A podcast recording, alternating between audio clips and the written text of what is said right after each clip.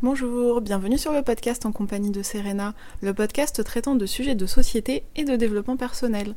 Pour plus d'informations sur ce podcast, je vous invite à consulter l'article associé sur mon blog serenamente.fr. Bonjour, bienvenue dans l'épisode 13 de ce podcast. Aujourd'hui, je voulais faire un petit aparté sur les superstitions avec cet épisode 13. En effet, le chiffre 13 est souvent connu pour porter bonheur ou plutôt malheur selon les personnes. Avant de parler des superstitions plus en détail, faisons un petit aparté sur la définition d'une superstition. Selon le CNRTL, le Centre national de ressources textuelles et lexicales, une superstition est une croyance irrationnelle à l'influence, au pouvoir de certaines choses, de certains faits, à la valeur heureuse ou funeste de certains signes. Par exemple, la superstition du mauvais œil. Évidemment, le chiffre 13 n'est pas la seule superstition existante. Examinons donc les autres superstitions. Certaines sont censées porter bonheur, et d'autres seraient synonymes de grand malheur. Parlons d'abord des porte-bonheur connus. Le fer à cheval serait un porte-bonheur universel. Le trèfle à quatre feuilles serait synonyme de chance. Toucher du bois en faisant un souhait porterait chance également, tout comme voir un arc-en-ciel, jeter une pièce dans une fontaine et faire un souhait, ou même porter un habit à l'envers. En effet, n'avez-vous jamais touché du bois pour vous attirer la chance? Ne vous êtes-vous jamais extasié en voyant un arc-en-ciel? N'avez-vous jamais pensé à jeter une pièce dans une fontaine en faisant un vœu, dans l'espoir fou qu'il se réalise peut-être un jour?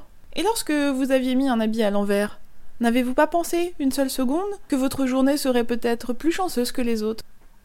Après les porte-bonheur, examinons aussi tous les signes qui porteraient malheur. Par exemple, un miroir brisé. Il renvoie souvent à l'idée de subir 7 ans de malheur. C'est la raison pour laquelle beaucoup d'entre nous ont la hantise des miroirs brisés. Mais ce n'est pas tout. Nous pourrions citer également le chat noir, le parapluie ouvert, placer le pain à l'envers sur la table, ou encore passer sous une échelle. Alors pourquoi les superstitions prennent-elles parfois tant de place dans nos vies? Elles peuvent permettre de se rassurer, d'être moins angoissé et d'avoir l'esprit plus tranquille. En contrôlant un peu nos faits et gestes, nous avons peut-être l'impression de davantage provoquer la chance. Par ailleurs, la peur du hasard est aussi souvent présente.